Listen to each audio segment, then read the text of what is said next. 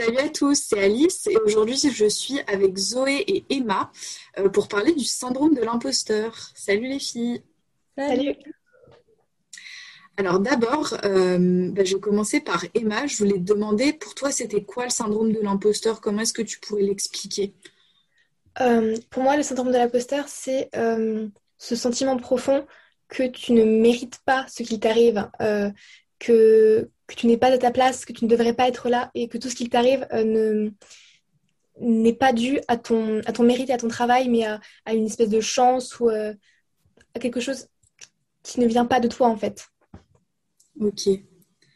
Et toi, Zoé, euh, est-ce que tu as une idée un peu de ce que c'est? Enfin, Est-ce que tu pourrais l'expliquer aussi? Eh euh, moi, j'ai entendu parler de ce syndrome, et, mais je pense que c'est un syndrome qui me touche pas.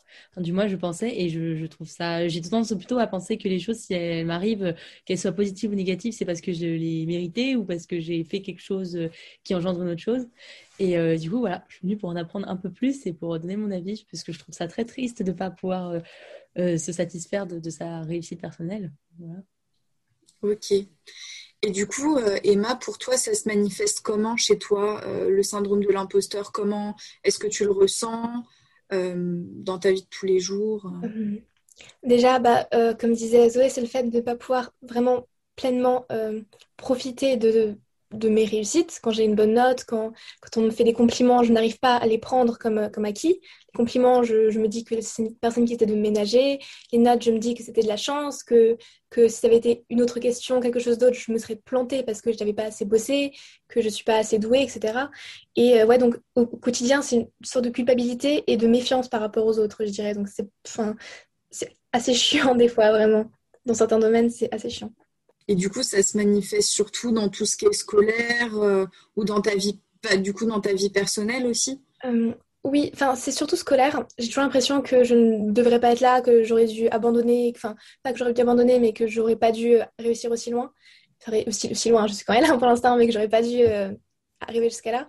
Et au niveau personnel aussi, au niveau de mes relations avec les autres, des fois je me dis, enfin, je me dis, je me demande comment est-ce que j'ai réussi à lier autant de, de liens et de contacts avec des personnes aussi incroyables et, euh, et que je ne mérite clairement pas euh, mon entourage. C'est vrai que du côté, euh, enfin, je comprends tout à fait ce que tu veux dire de ce côté-là. Moi, c'est vrai que c'est quelque chose que je ressens aussi.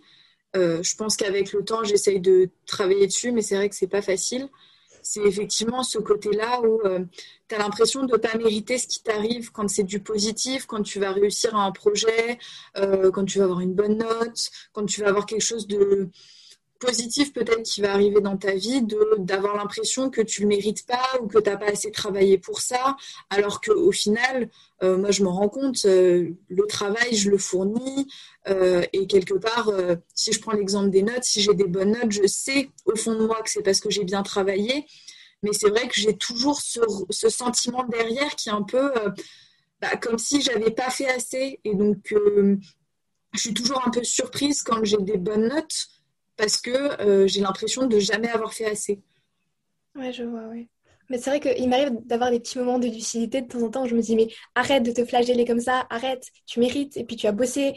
Et je me remémore mes, moments où je bossais, ce que j'ai fait, ce que je mérite, mais vite fait, il y a un voile qui arrive, qui dissipe toute cette lucidité, qui, me, fait redouter et, euh, me reflageller en fait.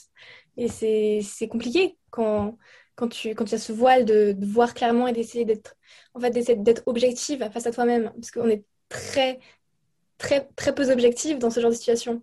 Parce qu'on euh, on a tendance à se dévaloriser en se disant euh, qu'on est nul et qu'on ne mérite pas ça, alors qu'on a du mal à se voir clairement comme on est. En fait, c'est ça. On a du mal à, à prendre en compte tous les efforts qu'on fait et à les, prendre en compte comme des efforts valables. Quoi. Et du coup, moi, j'avais une question. Euh, c'est justement ce voile là qui, qui revient et tout. C'est une belle image, je trouve. Mais vous pensez que ça vient d'un certain traumatisme, d'une certaine remarque qu'on vous aurait fait? Est-ce que vous savez à peu près quand est-ce que ça a commencé ou c'est là depuis toujours?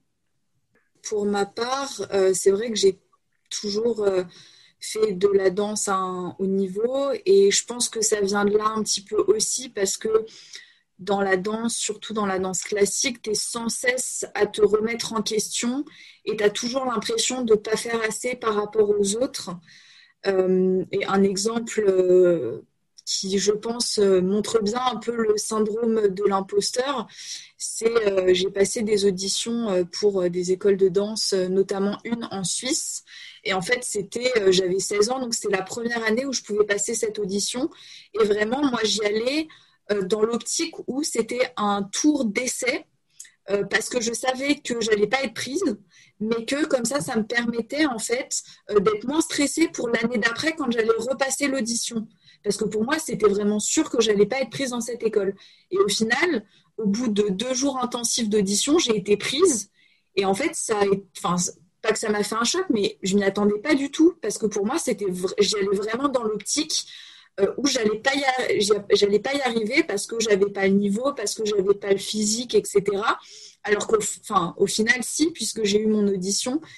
Je pense que la danse, du coup, m'a pas mal donné ce truc-là où j'ai toujours été à me comparer beaucoup aux autres, euh, dans une optique où je faisais jamais assez, ou quelque part, euh, euh, bah, j'avais toujours l'impression d'être moins bien que les autres.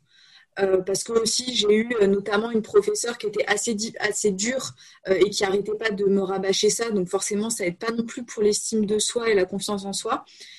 mais c'est vrai, je pense que ça vient un peu de là du coup. et je pense aussi forcément que ça, le syndrome de l'imposteur a un lien fort avec justement la confiance en soi, l'estime de soi et la façon dont on, on voit notre propre valeur, comme tu disais Emma. Ouais moi, je pense que c'est pas quelque chose que j'ai euh, que j'ai j'ai depuis que je suis petite, parce que bah, en fait, euh, là, je parle au niveau scolaire, mais en fait, euh, ma confiance au niveau scolaire, ça a toujours été un peu en corrélation avec ma confiance au niveau personnel. Mais bah, j'ai toujours été, on va dire, dans les meilleurs bah, toute ma vie, puis ça a commencé à baisser, j'ai commencé à avoir quelques difficultés. Et déjà à l'époque où j'arrivais à être dans les meilleurs sans vraiment bosser, je me disais, mais c'est con parce qu'il y en a qui, qui, qui font tout pour bosser et qui méritent plus que moi. Mais bon, ça, je me disais, bon, c'est parce que j'ai des facilités et puis je bosse quand même un minimum. J'avais pas trop ce sentiment de, de, culpabilité à cette époque-là. Et puis, euh, j'ai commencé à avoir des difficultés et j'étais entourée de, de personnes qui étaient bien meilleures que moi et qui me répétaient souvent que, bah, que j'étais inférieure à, elles. Et, euh, mais j'arrivais quand même à m'en sortir et j'avais quand même à avoir des bonnes notes, euh, même à m'en sortir socialement et scolairement.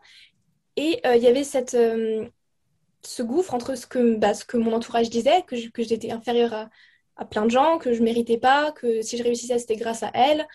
Et, euh, et je voyais que j'avais quand même des bonnes notes. Donc je me disais, ok, c'est vrai, en fait, je suis inférieure et si je réussis, c'est grâce à ces personnes. Et euh, je pense, je sais pas, c'est trop bizarre, mais je pense que c'est resté. Et euh, je pense que j'arrive à voir que j'arrive pas à voir mon propre ma propre réussite à travers ce que je fais, seulement à travers ce que les autres peuvent m'apporter et que ma réussite dépend des autres et que si je n'avais personne, je n'y arriverais pas. Et je pense que ça vient de là. Donc euh, moi, je pense que ça vient vraiment d'un problème euh, social avant tout, et du coup qui s'est euh, imprégné en moi, que c'est devenu un problème vraiment personnel, qui se base sur un problème plutôt social et relationnel, quoi. Je pense. Je pense que c'est plus une, une barrière psychologique que tu t'es mise suite à une barrière sociale aussi autour de toi. c'est une construction. Oui, c'est ça. Et c'est pour ça qu'on pourrait dire oui, mais c'est facile de déconstruire cette barrière en, te disant oui, mais c'était de la faute des autres. Bizarrement, c'est resté et j'ai du mal à, m'en défaire maintenant. C'est très bizarre de se dire ça, mais bon, c'est comme ça. Bah, je pense, comme tu dis, euh, c'est aussi ton entourage, euh, peut-être à ce moment-là, qui, peut-être inconsciemment, c'était peut-être pas méchant de leur part, mais en tout cas qui t'ont fait sentir moins bien et qui ont fait quelque part baisser ton estime de toi, euh, la façon dont tu te percevais, dont tu percevais ton travail, etc.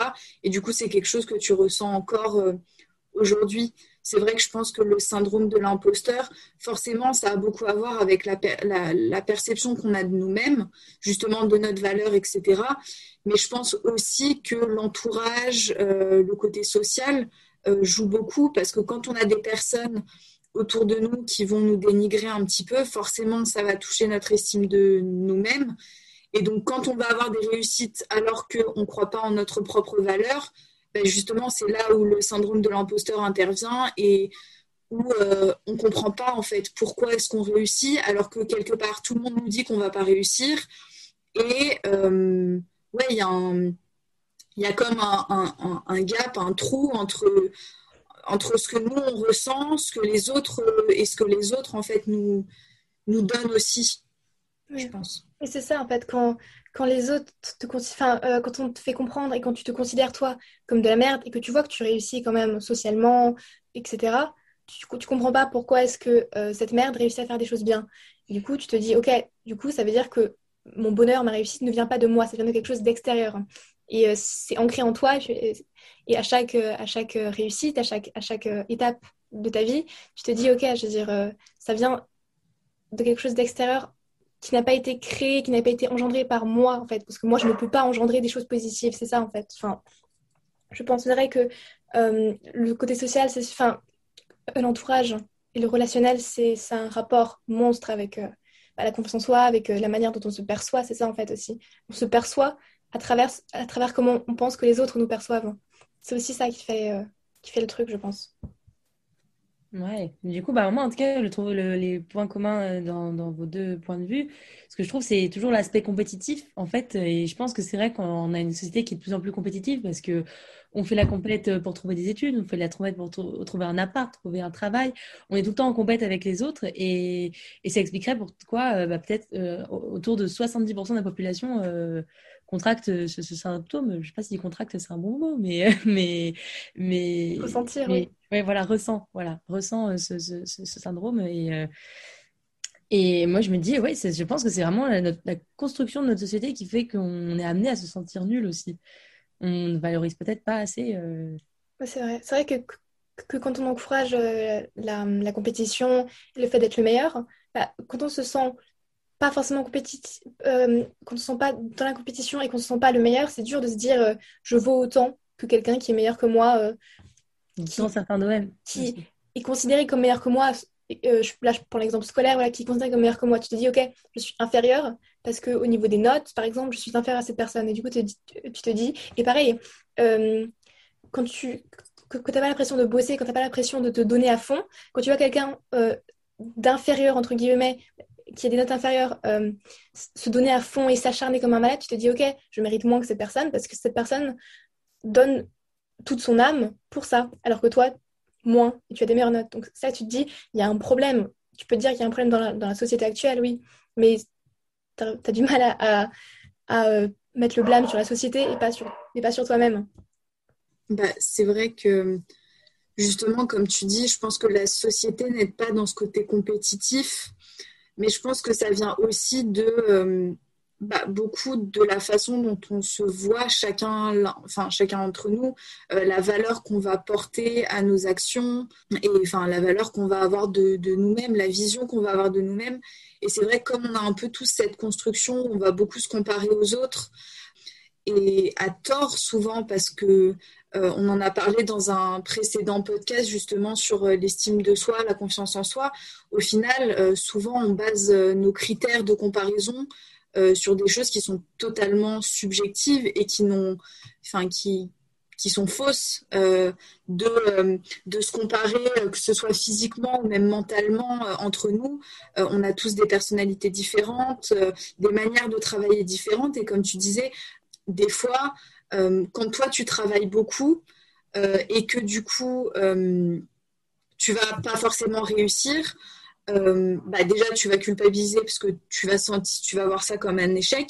Mais au contraire, les personnes qui justement vont pas beaucoup travailler mais qui vont réussir vont aussi pouvoir avoir ce syndrome de l'imposteur en se disant oui mais c'est de la chance en fait vu que je travaille pas, je mérite pas d'avoir cette réussite là. Donc je pense qu'il y a plein de plein de comportements différents et de visions différentes dans le syndrome de l'imposteur qui sont vraiment propres à chacun et euh, à la vision qu'on a de nous-mêmes. Donc effectivement, je pense que la société joue aussi là-dedans, dans tout ce côté compétitif. Mais au fond, je pense que ça vient de nous et de la façon dont on se perçoit. Parce qu'au final, la comparaison avec les autres et la compétition, bien sûr que euh, l'environnement autour de nous peut engendrer de la compétition, mais au final, euh, la plupart du temps, on est plus en compétition avec nous-mêmes qu'avec les autres. Je ne sais pas ce que vous en pensez de, de ça. Oui, je suis d'accord. En fait, euh, bah, ça c'est le, principe de d'intérioriser toute cette compétition et toute cette pression. Et du coup, on arrive à, être, comme tu dis, en compétition avec nous-mêmes, à se mettre des barrières et à se mettre des, des, objectifs qui sont impossibles à réaliser en se disant, il faut que j'y arrive parce que sinon, ça veut dire que je ne mérite pas d'être là, sinon ça veut dire je suis nulle, il faut que j'y arrive. Et souvent, c'est des objectifs qui sont tellement infaisables qu'on n'y arrive pas et du coup, on se dit, OK, je mérite vraiment pas d'être là. Dire, et ça renforce ce côté, je suis nulle. Et ça, crée une sorte de cercle vicieux de se dire euh, qu'on j'arrive jamais à atteindre mes objectifs. Hein. Et vraiment, c'est vraiment un cercle vicieux, je pense, euh, à la fin. Euh, un cercle vicieux très interne. C'est tout à fait ça, en fait. Au final, comme tu dis, moi, c'est vraiment quelque chose que je fais et que j'aimerais bien arrêter de faire parce que du coup, je me culpabilise beaucoup. C'est qu'au final, je me rends compte que la compétition est justement souvent ce manque de confiance en moi ou les critères justement de comparaison que je vais avoir. Au final, c'est des critères de comparaison avec moi-même et que moi, moi toute seule, je me mets des critères inatteignables. Parce que j'ai réfléchi à ça assez récemment, à me dire, mais qu'est-ce qui fait que je suis autant toujours dans la recherche du mieux et que j'ai l'impression de jamais être à la hauteur Et au final, je me suis rendu compte que c'est même pas, j'ai pas de modèle en particulier ou un objectif en particulier à atteindre, mais je me mets moi-même euh, des contraintes euh, et des critères qui sont inatteignables. Et c'est juste, c'est exactement ce que tu disais, c'est qu'au final, on, se, on s'auto-flagelle à se mettre des objectifs, des critères euh, qui, sont, qui sont impossibles à réaliser. Et, donc moi, ma question, c'est aussi bah, comment, comment on fait en fait pour s'en sortir? Comment on fait pour essayer de se fixer des critères plus atteignables? Comment on fait pour mieux se, se sentir bien avec soi-même au lieu d'être en compétition? Euh, moi, je pense que c'est que très récemment que j'ai réussi vraiment à, enfin déjà à prendre conscience qu'il y avait un problème, parce que bah, on va dire que pendant tout mon lycée, je considérais que c'était normal parce que j'étais, bah, c'était mon environnement qui faisait ça aussi, et je me disais ok, c'est très normal de ressentir ça parce que c'est ma condition actuelle. Puis je sais pas, j'ai pris un peu de recul dernièrement et j'ai commencé à me rendre compte euh, qu'il y avait un problème. Ça veut pas dire que j'arrive à moins ressentir ce, sentiment. Ça veut dire que j'ai pris conscience que je le ressentais je fais un peu de méditation depuis, bah, je sais pas, on va dire un an. Et euh, parce qu'en fait, hum, ce sentiment se manifeste par beaucoup de stress et, et, euh, et d'anxiété chez moi, parce que je, je, veux toujours me pousser à faire plus, et quand je fais pas assez, bah, je suis anxieuse, je stresse, etc. Et du coup, la méditation, ça m'aide à me détendre et à mettre un peu de perspective et on va dire enlever le voile dont je parlais euh, tout à l'heure.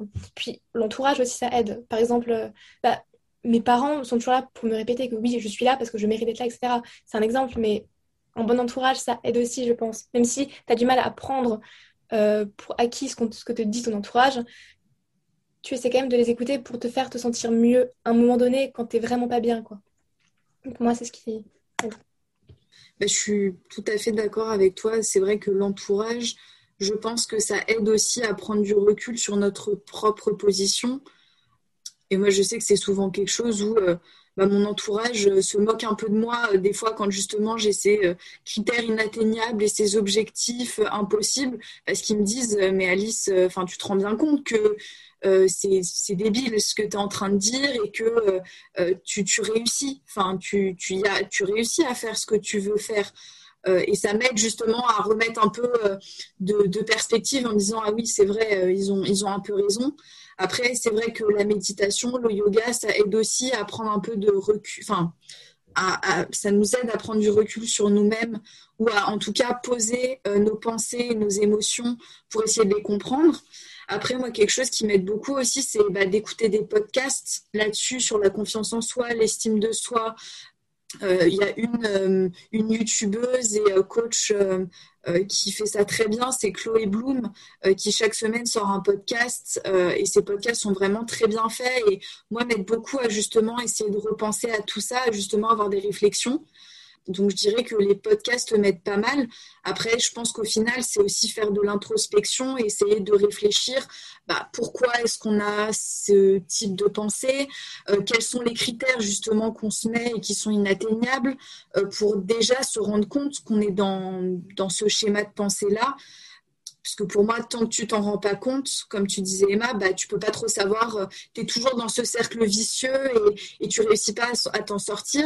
Et à partir du moment où tu t'en rends compte, c'est un peu comme si tu regardais ça du dessus et que du coup, euh, tu pouvais agir sur ce qui était en train de se passer et donc justement essayer de, bah, travailler sur euh, sa confiance en soi, son estime de soi pour sortir un peu de ce cercle vicieux. Et euh, je de penser à un truc aussi. Un truc que je fais aussi, c'est que je fais beaucoup de listes. euh, quand j'ai l'impression de n'avoir rien fait, de n'avoir rien accompli dans ma vie, je fais des listes avec euh, des tirets et des points. Et, quand je et quand je suis pas bien, que je me dis ok, je suis nulle, je n'ai rien fait, je ne fais rien, je ne suis pas bien, je regarde ces listes et je me dis si c'est vrai, il y a des choses écrites sur papier, euh, des choses concrètes hein, qui prouvent que j'ai fait des choses et que je suis méritante. Et ça m'aide des fois à me, rappeler quand tu es vraiment dans, un, dans un, nuage de négativité, à te dire je suis nulle, je ne mérite pas ce qui m'arrive, je vois ce que j'ai fait concrètement et ça m'aide à me détendre justement et à me à poser mes à poser mes pensées. c'est un truc très con mais moi ça m'aide, c'est de d'extérioriser vraiment ce que tu ce que tu ressens et, et tes actes en fait, de tout extérioriser sur papier. Je trouve que c'est bien. Justement euh, aussi là-dessus euh, le dernier podcast qu'on a fait sur le langage intérieur et la manière justement dont on se parle à soi-même euh, est assez intéressant parce que Alix, euh, qui euh, intervient dans le podcast, justement, explique comment elle a réussi à sortir de ce schéma de pensée-là.